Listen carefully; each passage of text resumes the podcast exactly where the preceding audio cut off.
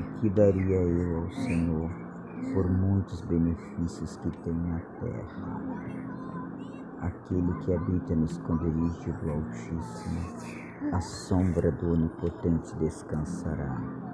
Direi do Senhor, Ele é o meu Deus, o meu refúgio e minha fortaleza, socorro bem presente na angústia, pelo que nenhum mal eu temeria. Mal? É, nenhum mal, fala aí.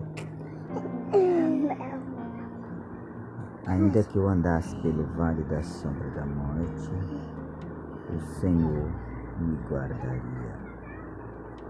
Deus é maravilhoso, conselheiro, Deus forte, Pai da eternidade, príncipe da paz.